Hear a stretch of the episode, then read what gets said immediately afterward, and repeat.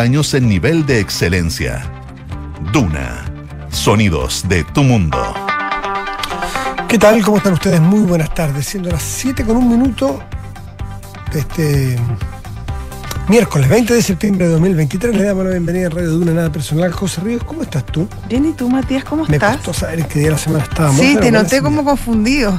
Eso es una buena señal, ¿no? Es una súper buena señal, quiere decir que estás descansadito. Sí, sí. Qué cosa más buena. Bueno, era que no. Llevamos varios días de, descanso. Varios días de, de Sí, descanso. Sí. Está, está bueno. ¿Cómo ha estado tu estadía en la Patagonia? Me contaron que había sido muy explícito hoy en la mañana de- para decir que estabas en la Patagonia. Lo que pasa es que, que estuve averiguando pues, qué es lo que es la Patagonia, qué- dónde está la Patagonia, quién define cuál es la Patagonia. ¿Ya? Defínamela. Ah, no, ¿por que qué tengo que.? No, si estoy preguntándote cómo está tu estadía en la Patagonia, nomás, Estupenda. ¿no? ¿Por qué me, me- pones haciendo, me haces como un Lo que test? pasa es que yo- y- y lo que hace mucho tiempo yo reivindico es que Chile también tiene Patagonia. Por supuesto que tiene Patagonia. Ya, sí, es una forma de decir. Nosotros, de alguna manera, el Patagonia es una marca que se vende al mundo con mucha fuerza. Y la vende fundamentalmente Argentina porque lo hace muy bien y porque tiene una preciosa Patagonia. Pero déjame decirte que la Patagonia chilena tiene eso y más. Porque la Patagonia argentina, por ejemplo, es muy seca, es, o sea, Sí. es- es muy agreste, una, es preciosa. Pero la de acá, nuestra, nuestra Patagonia, Es muy es en la misma, en el mismo cono sur. Cuando uno mira determinado Pero- paralelo hacia sí. abajo, hacia el sur, es absolutamente distinto. Es una vegetación increíble, ríos, lagos, etcétera, etcétera. ¿Y tú crees que aprovechamos poco la, el- la marca Patagonia? Yo Mucho encuentro que sea, bueno, puede ser menos que Argentina, Mucho pero yo creo que eh, en los últimos años sobre todo se habla harto de la Patagonia, sobre todo cuando uno va a la carretera austral, cuando uno va, por Sí. ejemplo, a las Torres del Paine, cuando se recorre el sur, yo te diría desde mm, el fondo, desde mm, Puerto Cisne hacia sí. abajo, es, uno habla de la Patagonia. Estoy de acuerdo, está bien, está bien. ¿Desde dónde se habla la Patagonia Argentina? Yo no digo que Chile no la aproveche, pero digo que nosotros somos más tímidos, nosotros no nos apropiamos.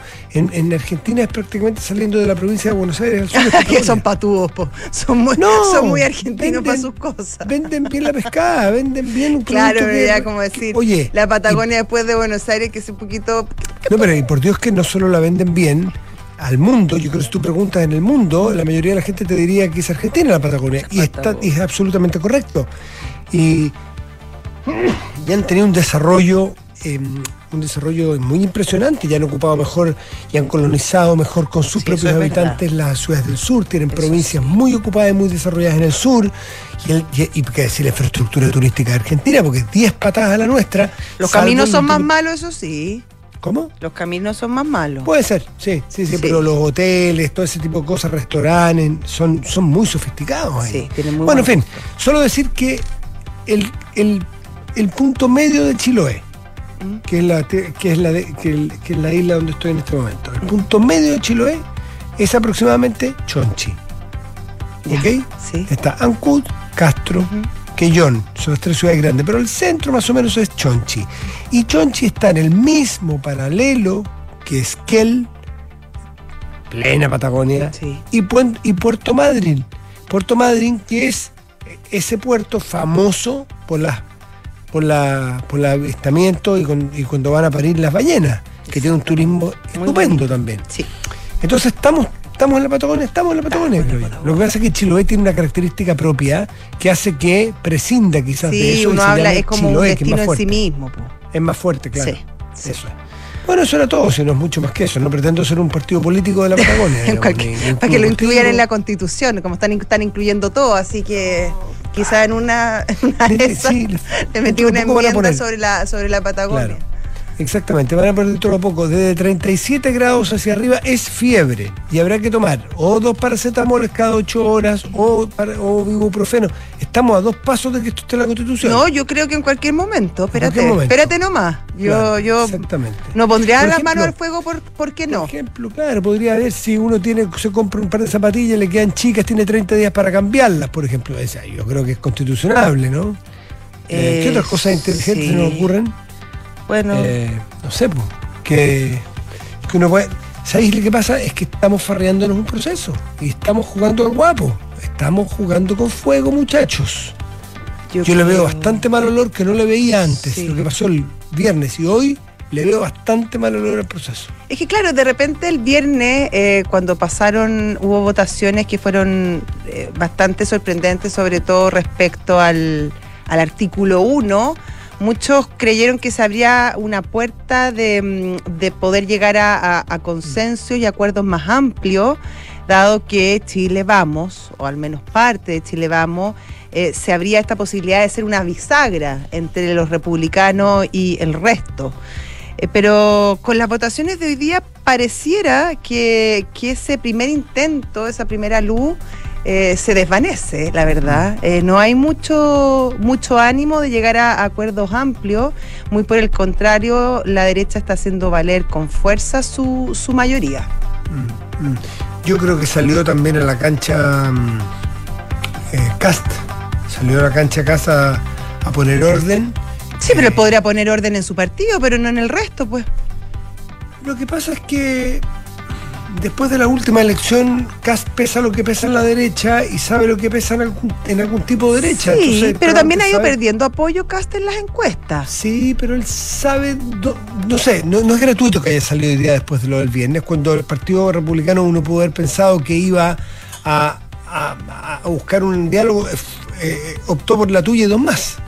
Bueno, claro, ahí, ahí se ve y ahí uno espera cuál es la, la- la autonomía finalmente y, y la, y cuán apegado estás finalmente a tus principios del resto de la derecha, porque yo sí entiendo que el Partido Republicano vote de la forma que vota, porque nunca lo escondió, lo, lo anunció a los cuatro vientos. Sí, sí, sí. Y, y es muy claro que. José Antonio Cast piensa lo que piensa, Eh, pero que el resto de la derecha agrupada en Chile Vamos se suba a ese carro, Mm. eh, yo creo que es más complejo porque está cediendo autonomía finalmente. Eh, entonces ahí, y bueno, yo sé que debe ser complicado porque te tiran los extremos, porque a lo mejor te afecta en tu base de apoyo, eh, pero cuando tú estás pensando en una constitución que debe durar, que tiene que ser eh, ampliamente apoyada, eh, hay que ser bien valiente, creo yo, y bien eh, tener bien claro lo que tú piensas y para qué son las constituciones. Entonces, cuando uno lee eh, las enmiendas y algunos de los artículos que se están aprobando, eh, o aquí no entendemos lo que es una constitución, o eh, priman los miedos finalmente. Sí, y bueno, mira, es verdad que la derecha tiene los votos, sí es verdad. Es verdad que el Partido Republicano está votando como siempre dijo que iba a votar, es totalmente verdad. Nadie critica eso, pero ¿es todo eso funcional a conseguir una constitución que nos dure un tiempo y que sea convocante cuando quedan pocos días para que se tenga que entregar el proyecto a la comisión de expertos? Cuando habíamos conseguido recién en la comisión de, exper- de expertos, donde había también republicanos, ¿eh? Sí, uno. Eh, habíamos conseguido un, un texto consensuado, mínimo, que nos dio, que nos dio aire. Eh, Bueno, insisto, nadie se mete en, la calidad. ¿Tienen razón a, a estar en contra del aborto? es que eso sí, sí, nosotros a favor del aborto, sí. Pero y a mí me quedó súper claro, no sé si tú te leíste la, la- la columna de Jorge Correa el sábado en el Mercurio No. era súper clarita respecto de qué es lo que es una constitución. Son las normas básicas de una democracia. Y hay que tener mucho cuidado con que el resto de esas cosas que no sean las básicas, por ejemplo, yo no puedo decir que yo puedo hacer un golpe de Estado y que me puedo quedar todo el tiempo que quiero y puedo, y puedo eh, sé, si soy miembro de, o, dirijo un poder del Estado, pasar por el otro, cosas que, ¿no es cierto?, que, que quebrantan la- las bases de una democracia. Pocas cosas más deben estar, o, ese tipo de cosas muy básicas democráticas, o sea, de condición democrática, que cuando se rompe una de ellas se pierde la condición de democracia. El resto tiene que estar sujeto a las mayorías y nadie puede imponerle al otro su derecho a pensar. Aquí queda, y aquí se está abriendo, porque lo del viernes, con la votación de, ab- de ab- de abstención de cuatro miembros de la derecha tradicional, eh, en, en- en un tema que, que podía tener algo que ver también con esto que todo ser humano es persona, ahora eh, votan algo que tienen derecho a hacerlo, sin duda que lo hacen, que es la mm, que es el voto del, de- del- del defender la vida que está por nacer. Claro, pero es que, sí, Matías, es lo que pasa que al final es todo este proceso, yo creo que el proceso desde el comienzo Mm. eh, tiene como cierto pecado de origen, entre comillas, respecto a quiénes son los llamados a hacer una constitución. Porque, mm, porque ahora los que defienden la comisión de expertos eran los que antes eh, Claro. abogaban con fuerza por una asamblea constituyente. Claro. Entonces, finalmente... Perdón, ellos para- mismos para- decían que los expertos Claro, eran, atroces, eran y había que arreglín- no, sí, sacarlo. pero si esto no se Ya, trata pero lo que voy, Matías, ah, no, no, pero lo es que- honestidad no, intelectual y ganas de llegar a acuerdo. Pero es que a eso es lo que voy, y, y yo creo que ese es el punto finalmente.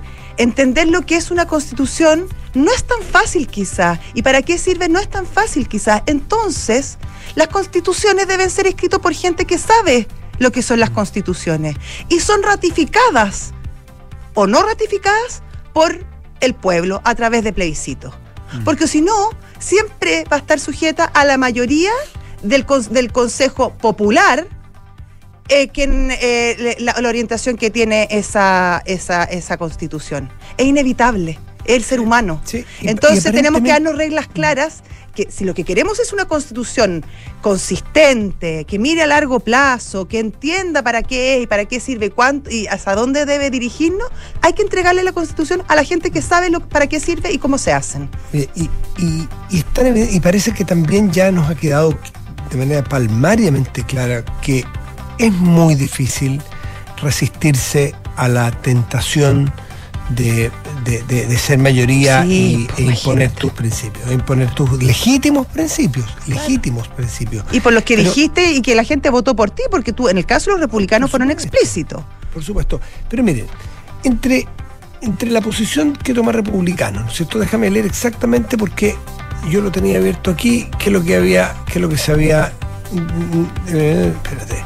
Estaba el derecho, el derecho a la libertad de pensamiento. No. ¿Dónde está el del. para leerlo exactamente lo de la. Ay, cerré la. Espérate, aquí lo tengo, aquí lo tengo. Eh, republicano la, eh, respalda el derecho a la vida de quien está por nacer. Eh, exactamente. Mira, voy a leerlo aquí. la- mm, todo ser humano es persona, por lo cual fue eso fue rechazado el día Sí. viernes.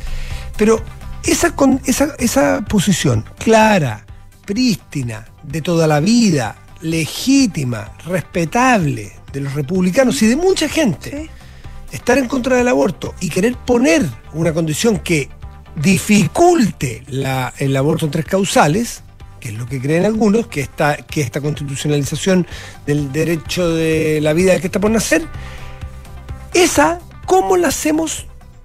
¿Cómo la hacemos coincidir? ¿O cómo la hacemos pensar con lo que con otro sector del país que también quieren un buen Chile, también quieren un futuro, también, eh, también están, son bien pensantes, también es legítima su forma de pensar sobre el mismo tema. Y déjame ponértelo porque lo, lo- tenía aquí, eh, lo voy a poner de inmediato, porque creo que vale la pena un segundito. Aquí está, el presidente Boric, hoy día en la ONU, eh, en una alusión, claro, a, lo que se aprobó en Consejo Constitucional. Dice, eh, se deben defender los avances en los derechos de las minorías, también de quienes no son minorías, sino mayoría, como las mujeres, cuyos avances y derechos se ven amenazados por sectarismos y fanatismos de diferente tipo. Entonces, por lo visto, dicho por el presidente Boric, está jugadísimo, y la izquierda supongo que también, los que son legítimamente partidarios del aborto, de que esto les parece inaceptable y que una constitución que les va a impedir tener, o que les va a obligar, quizás, que ellos creen, a retrotraer los avances legales de aborto en tres causales, les va a ser una constitución imposible. Y a, a los republicanos, al revés, les va a parecer imposible. Contrario census, claro. Entonces, aquí hay unos buenos y otros son malos. Aquí hay unos tontos y unos inteligentes. Aquí hay unos que, que son mejores personas que otros. Mm, Da la impresión de que no. Da la impresión de que son personas que legítimamente, repetimos hasta el cansancio, piensan muy distinto frente a, un- a un- a una, situación tan compleja y tan profunda. Entonces, el llamado es a, a la política y llegar a acuerdos y hacer algo intermedio que permita que la constitución sea un mínimo y que esta discusión se dé en base a los resultados democráticos de las elecciones que dan cada cierto tiempo. Miren, no por yo soy un simple periodista, no he estudiado derecho, me doy cuenta que si seguimos ciegos diciendo que el otro es malo, que el otro es intolerante, que el otro es no sé qué, que el otro es asesino, que el otro es un conservador, ser conservador es perfectamente legítimo, ser un liberal es perfectamente legítimo y aceptable. ¿En qué país estamos o qué está pasando? Como que escribía Titelman, no, Titelman, no sé si viste una columna que escribió en Exante hace un rato, que me dio, que yo lo he escuchado, dice ¿por qué, o sea, si pensamos tan parecido en cosas esenciales, ¿por qué nos llevamos tan mal? Nos llevamos tan mal porque nos hemos vuelto intolerantes de la posición contraria. Y si yo gano la elección, te obligo a ti. Si ganas tú, me obligas a mí. Ese juego es torpe. Claro, Estamos entrando en un camino que se le acaba el tiempo. Se le acaba el tiempo. Que a esa gente le entregamos la reacción de la constitución de nuestro Claro, una pena. Y hay mucho cinismo de por medio, como dijiste tú. Oye, de lado a lado, si esta sí, La izquierda cuando, cuando dijo que los expertos eran prácticamente la cocina nombrada por los partidos y no estaba la voluntad popular. Y resulta que los expertos nos dieron un tapaboca, trabajaron, calladitos. Oye, se podía mejorar probablemente. probablemente el texto de los expertos había en áreas donde se podía mejorar yo no digo que no, si el, punto es ese, es que al final las mayorías terminan primando y es, es como inherente al ser humano. Entonces, mm. la mayoría que apruebe o no el texto, pero entreguémosle las cosas como si yo me voy a operar del pulmón, llamo a un doctor de pulmón, no llamo a un gaffiter. Mm. Sí, bueno, ahora, Tuviste, el, venía en la segunda un, artículo que leí hace un rato que, que yo no sé hasta qué punto, no sé cuánta gente se sienta representada por ahí, pero eh, es un titular y los titulares de los diarios también tienen, eh, solo es un titular y habría que, que reportear mucho más esto, pero dice, la izquierda ya piensa en un plan B. Sí. ¿Y cuál es el plan B? ¿Nos vamos a meter en un tercer proceso? ¿En serio? No. ¿O nos vamos a quedar con esta constitución que claramente no nos hermana, que claramente no nos sirve? Que la han declarado muerta, incluso sus seguidores. El plan B es ponerse de acuerdo, que ganas de ser un poco más mal hablado y, hablar. ¿Quién es uno además? Eso es lo jodido, que un simple periodista, un simple ciudadano, un simple una persona que opina con sentido común, que escucha, dan ganas de decirle, bueno, palabras, palabras no tan feas, pero para decir, como uno le dice a la gente, oye, ya, pues, déjense, déjense, enciérrense en una pieza Sopórtense que uno es de derecha y que el otro es de izquierda. Sopórtense que uno le gusta rezar el rosario y el otro es agnóstico. Sopórtense que uno está a favor del aborto y otro en contra del, aborto.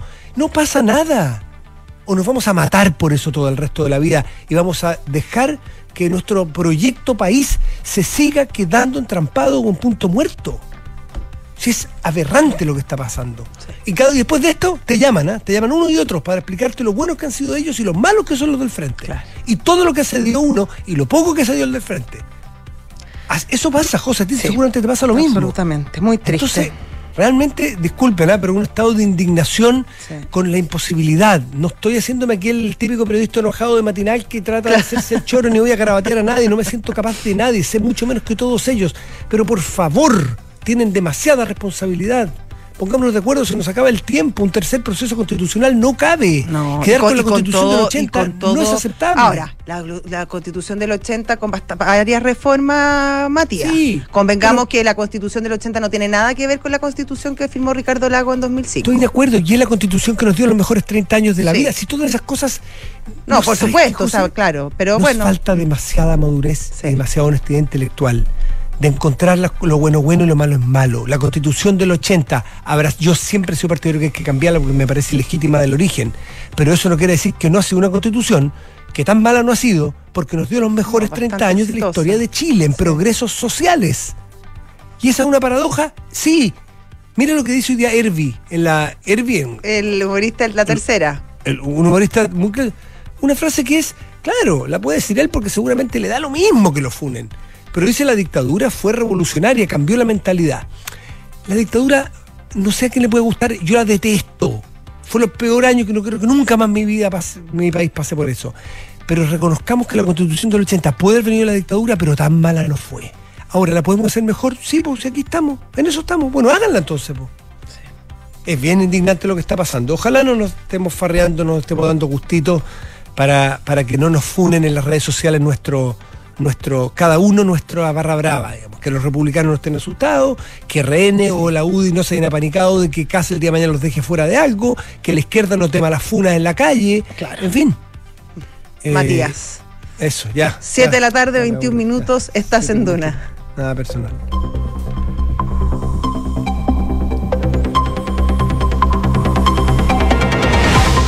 Enrique Javier, nos pasamos y todo ya, pero es que. Pero lo ameritaba. Es que urgente, es urgente. Estamos a 20 de septiembre, el 7 de octubre se entrega. Ya, dale, dale, dale con los titulares. Es urgente, eso es lo que me da, me da data, que no, no hemos sentido urgencia. Vamos con los titulares. Un grupo de militantes republicanos, entre los que destaca el senador Rojo Edwards, pidió a la tienda un referéndum interno para poder definir eh, su postura ante el plebiscito del nuevo proceso constituyente, advirtiendo que la mayoría de sus bases se inclina por la opción en contra. En el texto, los militantes del partido de oposición aseguran que esperan que el proceso siga su causa, aclarando que desde ya se hace un llamado a la directiva del partido para que mediante esta consulta de carácter vinculante se decida la postura institucional que tendrá la colectividad previo al plebiscito del 17 de diciembre. El juzgado garantía de Arica rechazó la nulidad solicitada por el Ministerio Público y el Ministerio del Interior, con la que buscaba revocar la decisión del juez Héctor Barraza en la causa contra el tren Dragua. El argumento principal fue que todos los antecedentes ya están siendo analizados por la Corte de Apelaciones de la ciudad a raíz del recurso de protección que interpuso el Ministerio Público. Y tras la reunión de la Reserva Federal de Estados Unidos, la institución decidió mantener la tasa de interés en el 5,5%. Sin embargo, desde el Banco Central estadounidense avisaron que los tipos de interés permanecerán elevados durante un buen tiempo. El secretario general de Naciones Unidas, Antonio Guterres, alertó a los líderes del mundo diciendo que abrimos las puertas del infierno al no actuar de manera decidida contra la crisis climática durante la cumbre con motivo de la Asamblea General de Naciones Unidas que se celebra en Nueva York. En su discurso de apertura al encuentro, Guterres también abogó por medidas como acabar con las subvenciones millonarias a las energías fósiles y poder grabar el carbono. Muchas gracias, Quique. Muchas gracias a ustedes. Gracias, Enrique. 7 de la tarde, 23 minutos en. Nada personal. Hoy día, Matías, los partidos que apoyan al gobierno, el oficialismo se reunió temprano en la mañana en la moneda para eh, conversar con la subsecretaria de eh, la Secretaría General de la Presidencia, Macarena Lobos, el tema del veto respecto a las leyes de, super- de su- eh, usurpaciones, que recordemos fue aprobada en el Congreso en ambas cámaras en agosto recién pasado. Eh, luego de aprobarse, el, el- la moneda anunció que iba a vetar sobre todo la parte de, la, mm, de la legítima defensa privilegiada en ese momento, y no estaba muy claro cuál iba a ser la fórmula que iba a utilizar. Recordemos que existen tres tipos de, veto, uno el aditivo, que es agregarle algo a la ley, el supresivo, que saca un pedazo de la ley, el cual se quiere vetar, o el sustitutivo, que significa que tú entras toda una ley nueva para, para que sea aprobada. Bueno, finalmente el gobierno se decidió por el sustitutivo, porque al parecer la ley en cuestión estaba redactada de forma tal que si tú le sacabas algún artículo, eh, se deformaba o quedaba media coja la ley completa. Entonces deciden in- introducir todo un nuevo proyecto de ley que saca justamente la parte de la autodefensa legítima. Bueno, hubo bastante consenso por parte de los partidos oficialistas en aprobar el veto. Eh, recordemos que tiene que aprobarlo y si no para rechazarlo necesita dos tercios, un quórum súper alto. Y, mm, y finalmente eh, sería esa la opción por la cual estaría optando el gobierno. Sí, bueno, lo habían planteado cuando salió de- del Congreso esta ley que el gobierno no, no- no le gustaba como había salido y recordemos que esta es una ley que salió con votos oficialistas. ¿eh? No, no, esto no es oposición al gobierno en este caso, hubo votos, bastantes votos, Sí. porque es un tema muy bastante transversal, logra cruzar lo- las barreras de, la, del- de esta de esta suerte de grieta que a rato se forman los temas, este caso no, en este caso eh, eh, eh, es tan evidente, es tan evidente que hay que hacer una ley urgente para estas usurpaciones. Lo que pasa es que había quedado esa, eh, esa característica donde no le gustaba al gobierno, pero igual le fue mal con sus propios partidarios, pero el gobierno se, se siente entonces eh, eh, obligado a hacer este veto. ¿Se sabe cuándo sí, se...? tiene plazo hasta el 29 de septiembre para, para introducirlo, así que sería probablemente eh, a comienzos de la próxima semana. 7 de la tarde, 26 minutos, estás en Duna. Nada personal. Nada personal, perdón, perdón. Ya está nuestro entrevistado, Matías, al teléfono desde Estados Unidos, desde Nueva York, el embajador Juan Gabriel Valdés, embajador de Chile en Estados Unidos. Embajador, ¿cómo está usted? Muy bien, Bien. Josefina, muchas gracias por llamar. ¿Cómo le va, embajador? Muy buenas tardes. Matías, ¿cómo está? Buenas tardes. Bueno, con más pega que el embajador de Chile en Estados Unidos, me imagino que está, pues está el presidente allá, aunque eh, no está exactamente en Estados Unidos como país, sino que está en las Naciones Unidas. ¿Cómo, cómo, cómo se, re- cómo se resuelve eso primero desde el punto de vista? ¿Mm? Bueno, Naciones Unidas tiene su Asamblea General todos los años y naturalmente vienen los jefes de Estado que quieren venir. Mm. Y, y hay una antigua tradición de que Estados Unidos no participa en ningún control de los presidentes que vienen o los jefes de gobierno, jefes de Estado, porque es el acuerdo fundamental que estableció Naciones Unidas en Nueva York hace ya muchas décadas, a fines de los 40. Por lo tanto, están aquí muchos jefes de Estado y se realiza la Asamblea General y el presidente ha hablado hoy día en la tarde a las 5 y está, eh, digamos, ha tenido una reunión tras otra. ¿Cuál ha sido? Pero Pero, ¿Se juntó con Zelensky se o no? Washington el viernes. ¿Perdón? ¿Se juntó con Zelensky o todavía no, eh, Así embajador? Sí. Así es, hoy Ya. día en la mañana tuvo una reunión con el presidente Zelensky y ha tenido reuniones también con la presidenta de el Perú. Eh, han sido todas reuniones muy positivas, creo yo. Pero efectivamente el tema de Naciones Unidas se informa a través de la Cancillería y la embajadora en Naciones Unidas. Y lo que concierne a Estados Unidos, que el presidente también va a hacer visita allí, ¿qué se espera de su agenda? No, su agenda está eh, planteada como una es una visita privada en cierto sentido, no es una visita de Estado ni una visita de trabajo con el gobierno. Él va a participar en la OEA en una ceremonia que se está realizando y organizando en la OEA porque el Consejo de la OEA decidió dedicar un sector de la entrada de la OEA a el presidente Salvador Allende, con lo cual esa decisión del Consejo de la OEA, el presidente quiere estar presente en el momento en que se va a instalar una placa, el secretario general de la OEA, en fin. Esa es una decisión de la OEA. de nuevo, eh, hay un embajador ante la OEA y Chile tiene una relación especial con un organismo multilateral interamericano. ¿Y en qué contexto se le entrega esta domingo- eh, perdón, embajador, ¿en qué contexto se entrega, se hace este homenaje a, a Salvador Allende por los 50 años de- del golpe? Por los 50 años, exactamente. Fue la decisión que tomó el Consejo de la OEA al cumplirse 50 años del golpe militar. Hace algunos días ya atrás. Esa decisión que fue dedicar una parte de la entrada del edificio a las puertas, en fin, y poner el nombre de Allende arriba, eh, es una decisión del Consejo de la OEA que fue votada unánimemente. Entonces, eh, el domingo él estará presente en el acto que se realiza anualmente de conmemoración de la muerte de Orlando Letelier en el Sheridan Circle, al frente de la Embajada de Chile, de la residencia de la Embajada de Chile.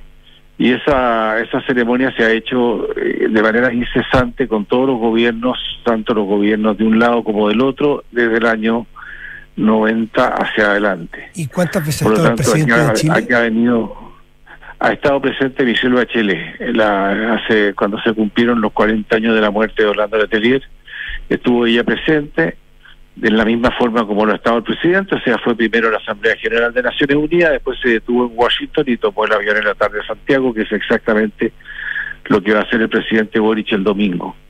Asisten los, asistían, digamos, los amigos que estaban vivos de Orlando Letelier, la gente del instituto donde él trabajó, y naturalmente a mí me ha tocado ya muchas veces estar en esa ceremonia, porque no solamente como embajador de Chile, sino como una persona que trabajó con Orlando Letelier en aquella época, con lo cual hay algo muy particularmente especial en esta celebración, no solamente para el embajador, sino que también para el presidente. Va a público en general, es abierto, eh, va a las, la- digamos, participa gente que está interesada en el tema o que quiere ver al presidente. Eh, vamos a tener un tiempo muy lluvioso, pero en fin, eh, va a estar instalado en Sheridan Circle como se ha hecho siempre. Perfecto. Juan Gabriel Valdés, embajador de Chile en Estados Unidos, ¿qué, qué, qué, qué queda de esta, de esta Asamblea General? Cada año me imagino que tiene un punto fuerte o los temas que quedan dando vuelta. ¿Qué es lo que resuena eh, si uno mira en general el panorama? ¿Cuáles son los temas de hoy en que congregan al mundo allí? Yo diría que les- el asunto- los asuntos de la confluencia de la guerra de Ucrania y los temas geopolíticos que preocupan hoy día en el mundo, la agresión rusa a Ucrania.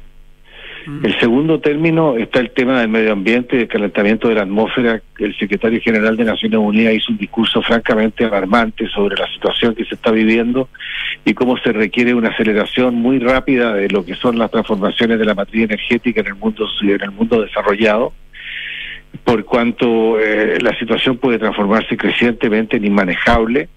Tercero, las grandes migraciones, que son problemas que están ocurriendo no solamente en América Latina, como lo sabe nuestra gente, sino que además en el mundo entero. Eh, por lo tanto, el, el tema, y por último, la crisis de las democracias que, y la crisis del- de, las democracias liberales, digamos, se, pues se ve con mucha preocupación por muchos actores de Naciones Unidas. Por lo tanto, el presidente Biden, por ejemplo, recogió muchos de esos temas en su discurso, eh, particularmente, por cierto, el tema geopolítico y la situación de Ucrania. Eh, yo diría que lo- los, los puntos altos han sido el discurso del presidente Lula, planteó el tema de la pobreza y el incremento de la, de la distancia entre ricos y pobres en el mundo hoy día, y por lo tanto la gravedad que eso tiene cuando se está enfrentando problemas como el de las migraciones.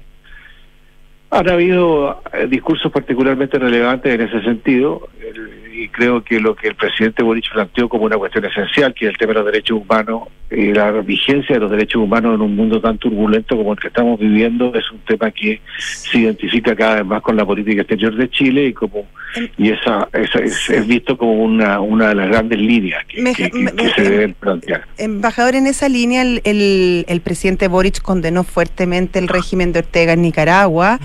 Em, Así es. sin embargo, declaró que Cuba es un país que, eh, que declarar que Cuba es un país que promueve el terrorismo no es solo falso, sino que nos violenta. Em, si bien obviamente uno no puede A decir. ¿ah? Claro, eh, ¿cómo debemos entender esa frase? Porque efectivamente el pueblo cubano también vive una, una dictadura bien cruda, tienen poco acceso a medicamentos, a comida, a la luz. Eh, entonces tampoco Bueno, viene una situación eh, muy, muy tranquila, digamos, los cubanos.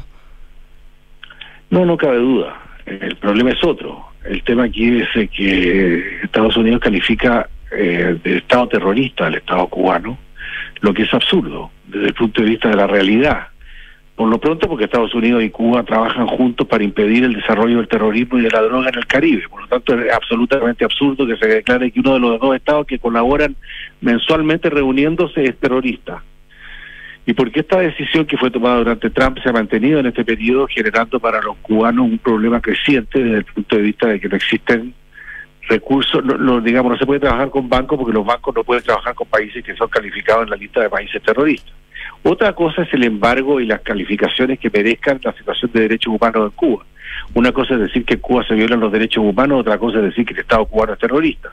Y eso efectivamente afecta la dignidad de la mayoría de los países de América Latina que no consideran en absoluto que un país que, por ejemplo, está contribuyendo a la paz en Colombia pueda ser acusado de terrorista.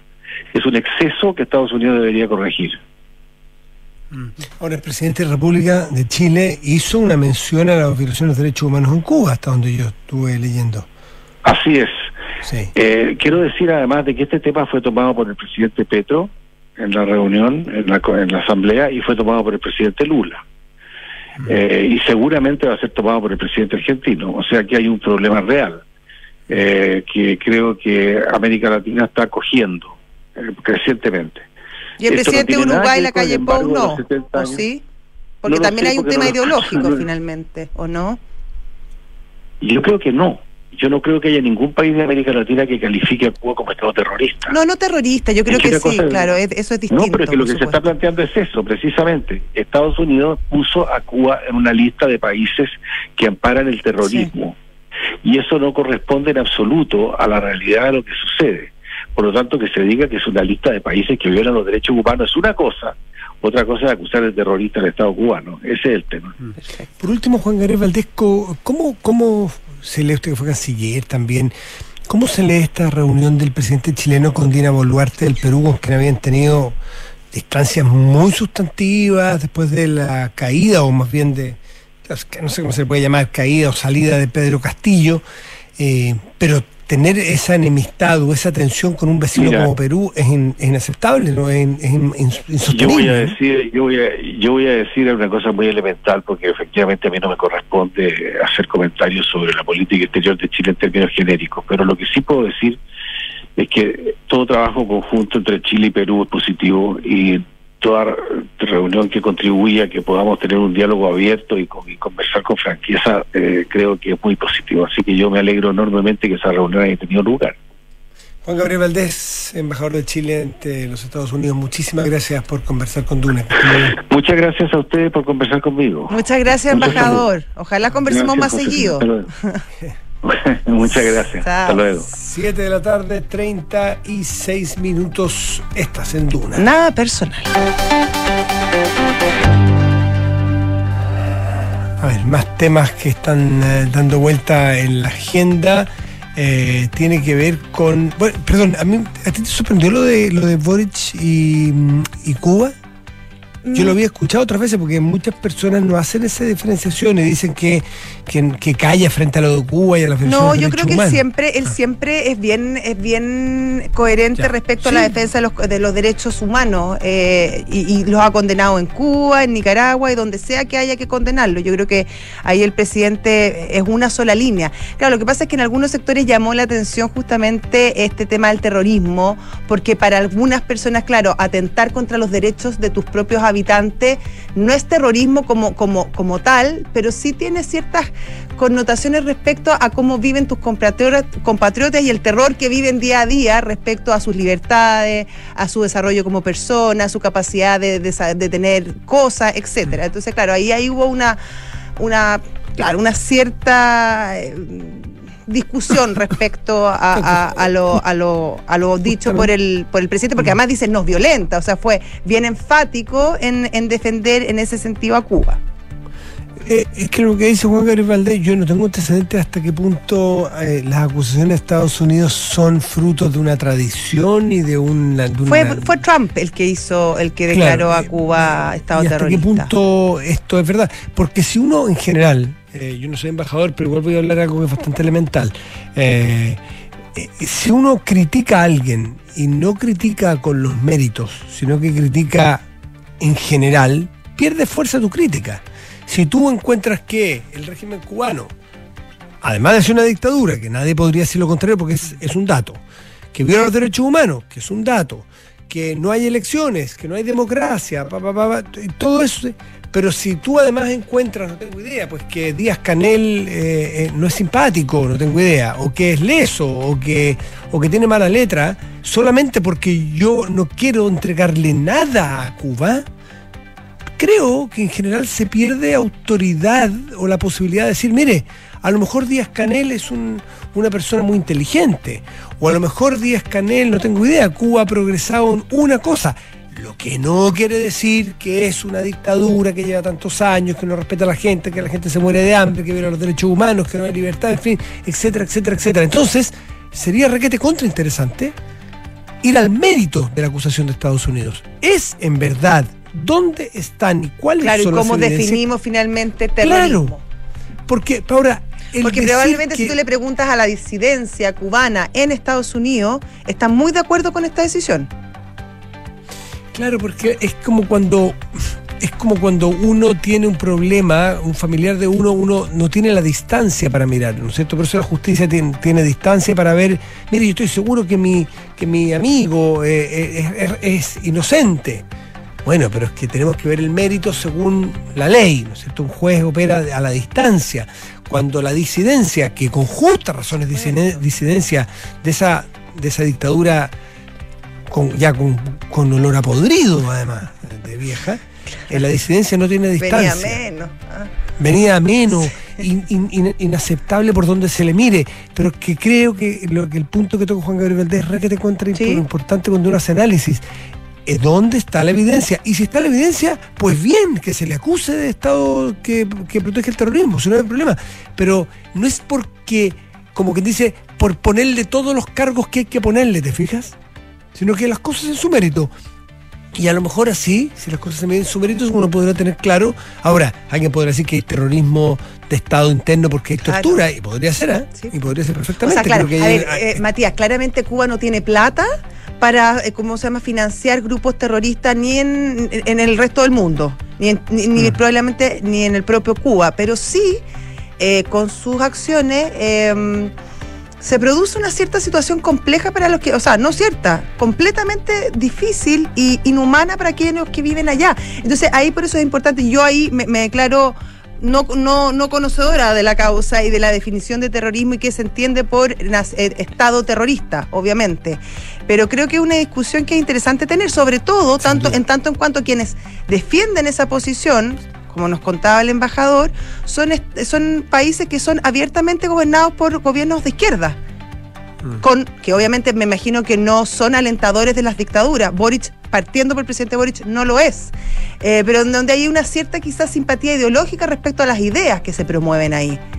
Porque si me dices Ah, que es Lula, que es Petro, que es Fernández, uno dice, pucha, ¿y dónde está el resto? Es que si son las ideas no pasa nada. Si tú puedes defender las ideas, lo que tú no puedes defender es que le Por eso, pero cuando tú defiendes, en este caso, cuando tú estás diciendo que este, Cuba no es un Estado terrorista, por eso yo te digo, yo no, no tengo postura porque yo no, no, no, pero, pero uno se hace la pregunta, ¿cuánto pesa finalmente en todas estas cosas las ideologías? Porque si, aqu- si aquellos que hacen el punto respecto a, a que Cuba no es un Estado terrorista son aquellos que ideológicamente, en parte, comparten ciertas ideas. Y antes de irnos corte, José, eh, cambio bien radical, pero Sí. es que no tenemos mucho tiempo No. más que la, la Fed, que por Así decirlo, pues, nuestro mantuvo la tasa. Sí, mantuvo la tasa de interés, ¿ah? y, y- y- y- pero, pero siempre hay que leer estas cosas eh, en- en- no solo en el titular o solamente en la banderita roja o verde, sino que lo que se ve para adelante, cómo plantean el horizonte, y en el horizonte se deja la posibilidad, la perspectiva de una nueva alza Sí, eh, de 25 puntos base en este año. O sea, Sí, no probablemente no en noviembre o en diciembre, porque en octubre no hay reunión de la FED. Ahora, eh, se dio de acuerdo a lo esperado que este mm, que este año, o sea, que esta reunión de la, de la, del- de la Reserva Federal Norteamericana mantuviera la, la tasa, así es que, pero, pero insisto, Sí, pero no- los mercados no se lo tomaron nada bien justamente por lo que Mm. tú dices, porque Por finalmente la, la- la reunión, la conferencia de prensa que da eh, Jerome Powell después de entregar el dato, el número, que era más o menos lo que todos esperaban, o sea, solamente había un 1% que creía que podía haber una alza de tasa en, eh, ahora en septiembre, se dio lo que pensaba el mercado. Claro, fue, fue muy enfático Jerome Powell de decir que la situación estaba muy compleja y que probablemente habría mm, otra alza de, de en 25 puntos base. Por lo tanto, eso eh, no cayó nada bien en los mercados que cayeron todos, todas las bolsas Sí, Estados habló- se habló de una política monetaria restrictiva para el próximo año Sí. también. Por lo tanto, no es que se espera una alza más este año y ya el próximo año se. No, se va a mantener por lo menos parece que el primer semestre. Exactamente. 7 de la tarde, 44 minutos, estás en Duna. Nada personal. Y saludamos a nuestros patrocinadores. Las mejores marcas de maquinaria en construcción, vialidad y forestal, encuéntralas en Salfa. En Salfa son más que máquinas. Visita salfamaquinaria.cl y encuentra el equipo que necesitas. Doctorados de la Universidad Andrés Bello, 14 programas que contribuyen con nuevo conocimiento al desarrollo del país. Más información en investigación.una.cl. Tenemos muy buenas noticias. Zurich y Book se unieron para que tus colaboradores tengan muchos más beneficios. Sí, porque ahora pueden encontrar los seguros Zurich en la plataforma Book, activarlos de forma 100% online y en solo 24 horas. Vamos a una pausa y volvemos. Estás en Duna. Nada personal. Formar capital humano avanzado, que sea capaz de buscar soluciones a los problemas más complejos de nuestra sociedad, ha sido el objetivo que Universidad Andrés Bello ha fomentado desde la creación de su primer programa de doctorado. Integrados por sólidos claustros académicos, hoy UNAP posee 14 programas en las más diversas áreas del saber y cuenta con más de 400 graduados que realizan investigación de alto nivel. UNAP, acreditada en nivel de excelencia en todas las áreas. Hijo, ¿tú sabes cómo hacen las máquinas John Deere? Sí, mamá. ¿Y cómo hace la excavadora? Perfecto. ¿Y el mini cargador? Muy bien, hijo. ¿Y la retroexcavadora? Salfa Maquinaria, con más de 85 años de experiencia en el mercado, es la solución para poner tus proyectos en marcha. Encuentra marcas reconocidas en el rubro de maquinaria de construcción, vialidad y forestal en cualquiera de sus sucursales a lo largo de Chile. Repuesto, servicio de postventa, el mejor servicio certificado y mucho más. Encuéntralo en Salfa. Cotiza en salfamaquinaria.cl y síguenos en nuestras redes sociales. En Salfa somos más que máquinas. Fenómeno mediático y musical de la nueva ola chilena, Cecilia aportó frescura e identidad a una escena que reciclaba los éxitos de rock and roll para el público local. Con su carisma y su enorme voz, Cecilia, la incomparable, entregó clásicos para la posteridad y se convirtió en un ícono de la cultura pop nacional. El debut de Cecilia, esta es la historia que te contaremos hoy desde las ocho y media en un nuevo capítulo de Sintonía Crónica Debut en Duna 89.7. Amor, ¿te acuerdas que dijimos que este año íbamos a ahorrar y contratar unos seguros? Sí, deberíamos hacerlo. A mí me tinca en Zurich. A mí también. ¿Y los seguros dónde? En Zurich igual, po. Acuérdate que además de ahorro, también tienen seguros para todo lo que necesitamos, como seguro de auto, Mm. hogar y hasta seguro de vida. Me meto al tiro a Zurich.cl. Los riesgos de personas son asumidos por Zurich Chile Seguros de Vida S.A. Los riesgos de daños son asumidos por Zurich Chile Seguros Generales S.A. Fondos son administrados por Zurich Administradora General de Fondos. Infórmese de las características esenciales de los fondos, las que se encuentran contenidas en su reglamento interno. Más información en www.zurich.cl. Una app para gestionar vacaciones, enviar a firmar documentos desde donde sea que estés. Sí, eso y mucho más es posible con Talana. La plataforma de recursos humanos más descargada y mejor valorada. Estés donde estés, revisa y gestiona la información de tu equipo. Talana tiene todo lo necesario para que tu día a día laboral sea más simple y eficiente. Conoce más en talana.com.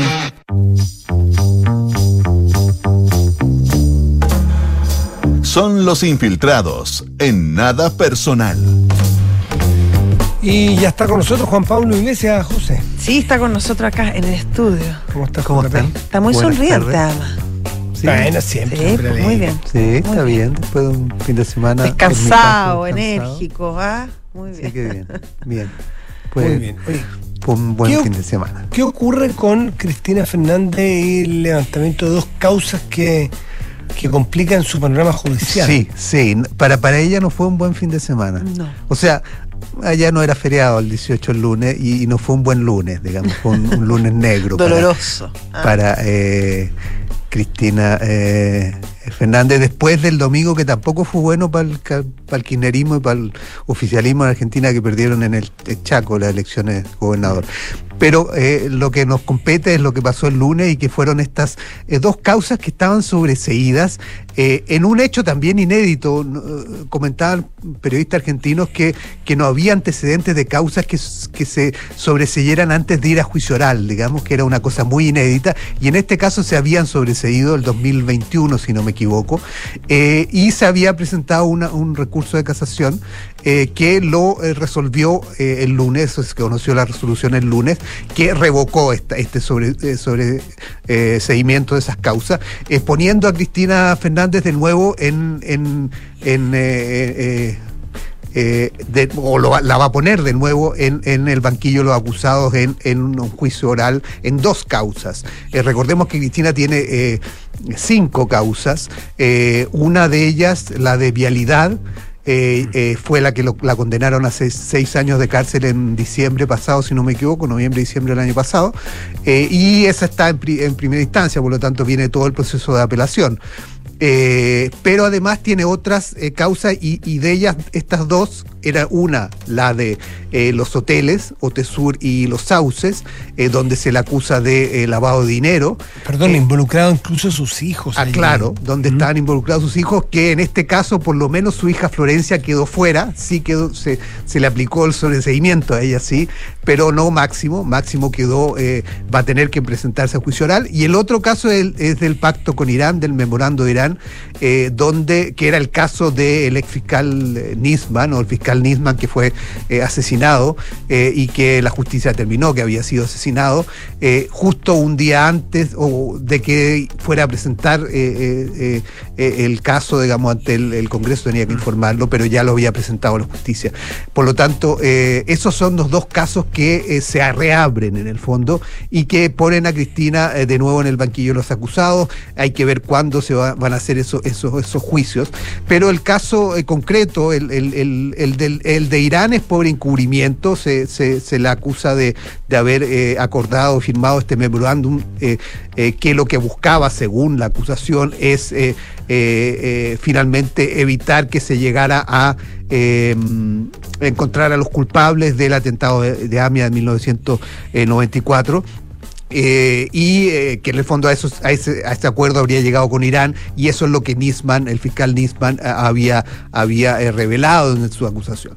Pero ese es un caso, hay que ver qué, qué, evoluciona eso. Pero el otro es más vinculado a los otros casos que, que tiene, por ejemplo, el caso de Realidad, eh, es el caso de los de Otesuri y de los Sauces, que son esos, estos hoteles que, tiene, que tienen los Kirchner en el Calafate y que según la acusación fueron usados para eh, lavar el dinero obtenido a través de estas eh, concesiones que se entregaban a eh, estos suerte de, eh, palo blanco, digamos, que tenía, que era, que eh, claro, Lázaro Báez, eh, el, el más conocido, pero además estaba Cristóbal López, Cristóbal López. que obtenían estos, estos contratos, digamos, del Estado so- con sobreprecio que después entregaban a, a los Kirchner a través de un mecanismo en el que tenían que lavar este dinero. Y, eso, y esa manera de lavar el dinero era a través de estos hoteles, facturando reservas y, y piezas que en realidad nunca estuvieron ocupadas. Eh, y el otro lado era, era unos arriendos que, eh, eh, le pagaba Lázaro eh, Báez a los Kirchner y a Cristina en este caso por un departamento con un evidente sobreprecio, digamos. Eh, eh, por esa vía... Había, ¿Te acuerdas, Juan Pablo, que había un caso donde yo no me acuerdo exactamente si se comprobó o no, porque se acusaba que Aerolíneas Argentinas, por ejemplo, tenía reservadas un número cientos, sino miles de noches al año, cosas que no eran ocupadas, pero en el momento que Aerolíneas Argentinas era una empresa pública, que en el gobierno de Cristina, entonces era todo bien burdo. Sí, no, el, el- el- caso este de, de- de hoteles de eh, Otesuri y los sauces es, es bien burdo, es como el, el- el modelo más obvio de lavado de dinero. eh, que es lo que plantea la acusación, hay que ver si finalmente eso se determina y se comprueba, pero eh, ¿Y es, con qué es- argumentos se reabren estos casos? Porque eh, se plantea que, uno, ni- no hay antecedentes de que eh, casos que no hayan llegado a juicio oral sean sobreseídos, era un caso inédito, tanto así que en, que en la resolución de los, de los jueces de, de casación este lunes eh, son muy duros contra los jueces que sobreseyeron estos casos, incluso los apartaron de los casos, por lo tanto no van a poder verlos, eh, diciéndole incluso en unas partes que voy a parafrasear porque no tengo el texto preciso, pero que en el fondo no habían hecho lo mínimo para eh, el, el, el, eh, eh, el- Proceso. el justo proceso, digamos, el de, de- un, juicio. O sea, ni eso habían cumplido. Por lo tanto, era- fueron muy duros lo- los jueces contra sus pares, digamos, que sobreseyeron estos, estos casos. Eh, por lo tanto, era, era un, un hecho bastante raro que hubiera pasado. No había antecedentes, como digo, de algo así. Y por lo tanto, muchos eh, veían que era muy probable que eh, sucediera esto, digamos, que, que se levantara el sobreseimiento. Pero el hecho es que se dio el mismo día, los dos casos, fue un duro golpe para Cristina, que además de- del- caso, para lo que representa para ella, da muestra también de, una muestra también del- del- de la eh, caída que ha venido experimentando el kirchnerismo, digamos. Claro, ya, no, es ya, lo ya no lo apoyan ni los jueces. Claro, ya no es lo que era, digamos, y, y- y la, y la, y la eh, eh, eh, eh, poder que tenía, digamos, en el pasado, evidentemente ya no lo tiene eh, eh, eh, el, el- ¿Y el- qué dijo Cristina? Cristina, sorprendentemente, y también ese otro elemento bastante llamativo, no ha hecho comentario Eso sí alguno. que es raro. Porque ella generalmente eh, por redes sociales y por Twitter, X ahora, eh, es- era muy activa siempre cuando pasaban estas cosas, pero ahora no hizo nada, el único eh, eh, posteo en, en X, perdón, que todavía, eh, como se llame, digamos, que, Que nos eh, la cosa, fue eh, uno eh, eh, recordar que el, que el sábado va a tener una presentación en, en- donde va a presentar un libro, va a hablar y va a dar un discurso donde probablemente podría referirse a esto, no se sabe. Pero además eh, posteó otra cosa a propósito de que la UNESCO hoy día declaró como Patrimonio de la Humanidad eh, ESMA, el- el- el- eh, la, la, eh, escuela de mecánica donde, donde hubo violaciones de derechos humanos y torturas durante la dictadura argentina. y eso recordó que, que fue Néstor Kirchner quien la reabrió y la convirtió en un lugar de memoria y todo eso. Y por lo tanto, eso es el único posteo que hizo, digamos, pero no, no hay hasta donde eh, hasta hace un rato que antes de, de entrar a la radio venir para acá no había eh, O sea, puesto nada donde se hubiera referido al tema, lo que también es llamativo eh, y da cuenta que, como decía, eh, los tiempos para Cristina ya no son los mismos que antes, eh, el poder de Cristina ya no es el mismo de antes y eso hay que ver en todo caso cómo esto puede o no afectar en la campaña. Estamos en plena campaña eh, eh, eh, presidencial, hay que ver si afecta o no a Massa.